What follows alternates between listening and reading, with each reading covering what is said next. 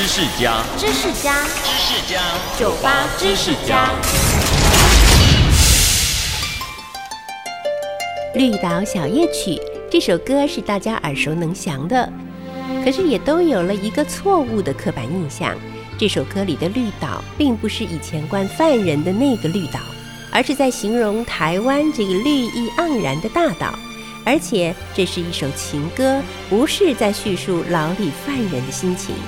那怎么会有后来的错误印象呢？应该呀，是跟当年歌曲传到马来西亚当地唱片公司的行销手法有关。当时《绿岛小夜曲》从菲律宾红到东南亚的华侨圈，马来西亚的报纸还绘声绘影地描述说，这首歌是一名争风吃醋的杀人犯在狱中写给女友的一封情书，情意感人，博得许多人的同情而更为流传，大家都信以为真。